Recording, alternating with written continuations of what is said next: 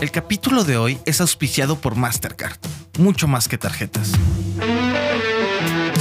La forma de pagar y de recibir está cambiando y Mastercard está liderando esta transformación, construyendo un ecosistema en el que cada conexión digital se convierte en una conexión simple y segura. Conozca más en www.mastercard.com. Muy buenos días. Hoy nos vamos de lleno con la noticia del lunes, la renuncia de Jack Dorsey como CEO de Twitter. Analizamos este anuncio que oficializó, por supuesto, a través de la red social, pero también qué hay detrás y cuál puede ser su posible jugada maestra con esto. ¿De qué estamos hablando? Saber cuándo retirarse es una decisión difícil de tomar, pero Jack Dorsey, cofundador de Twitter, son cuatro, pero él ha sido el más visible y quien ha estado al frente por 16 años. Él dijo ayer, no en un tuit de 120 caracteres, pero sí en uno con una carta adjunta, que llegó el momento de hacerse a un lado. Por la mañana iniciaron los rumores de su salida, hasta que finalmente tuiteó. En esa carta, que más bien fue un mail que escribió a todos los empleados en Twitter y que en una postdata avisó que la haría pública, enlistó tres razones de por qué decide renunciar.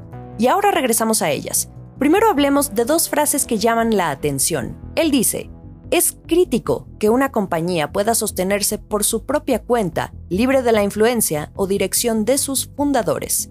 Y sí, a título personal, pienso que una compañía, un proyecto, cualquiera que éste sea, debe evolucionar y parte de esa evolución implica a veces, en cierto momento, hacer a un lado una misma visión para dar lugar a que otros den continuidad y así poder trascender. Lo difícil es saber cuándo hacerlo Curioso, porque al parecer los inversionistas en bolsa celebraron esta decisión, porque ya la pedían, no fue una sorpresa, fue más bien como un por fin.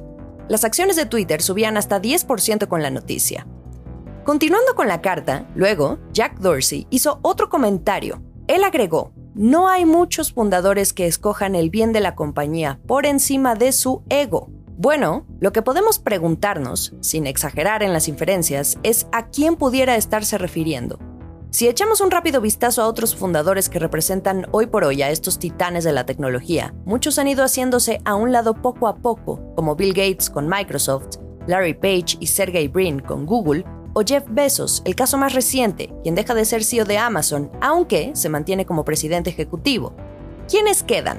Está Elon Musk, al frente de Tesla y sus otras compañías, pero también Mark Zuckerberg, ahora al frente de todo este conglomerado llamado Meta.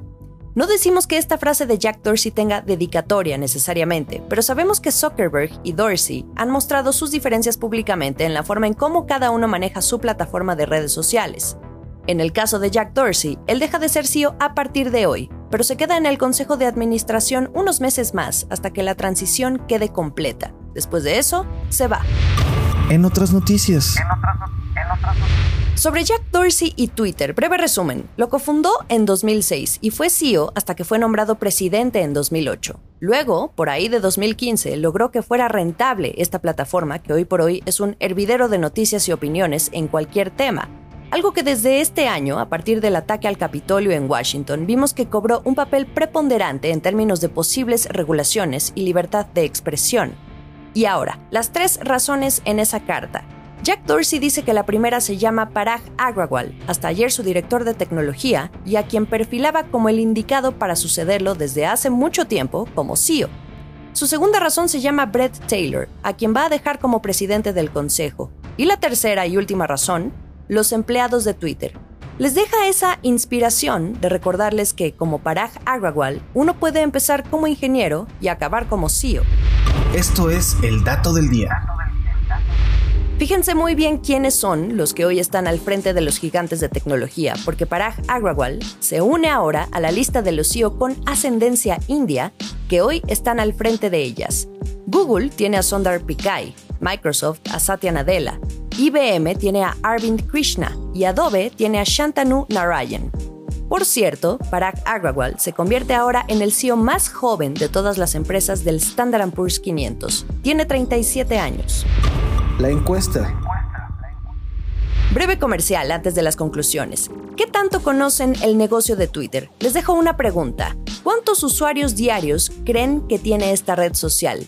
Les voy a dejar tres opciones en la descripción de este episodio y mañana ahondamos en la respuesta. El último sorbo.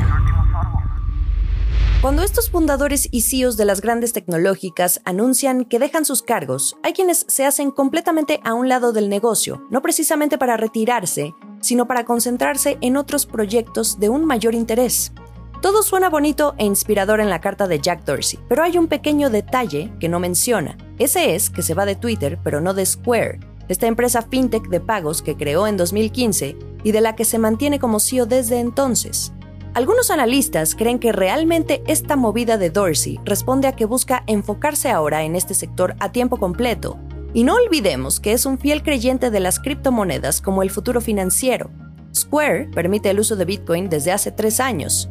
Jeff Bezos, por ejemplo, aplicó la misma. Deja de ser CEO de Amazon porque quiere enfocarse más en esta carrera al espacio con Blue Origin.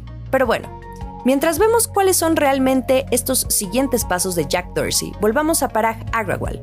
En un momento en que Twitter prueba nuevas funciones para mantener prendida la llama, estrategias publicitarias y lucha por sumar más usuarios activos, ¿será Parag Agrawal quien lleve a la plataforma al siguiente nivel? Por ahora no hay respuesta a la pregunta del millón. Los analistas dicen que tendrá mucho que probar.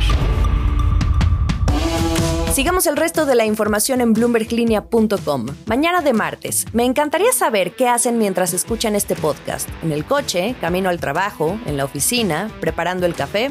Mándenme un tweet con sus fotos y sigamos la conversación a través de mi cuenta de Twitter arroba Jimena Tolama. Que tengan un buen día.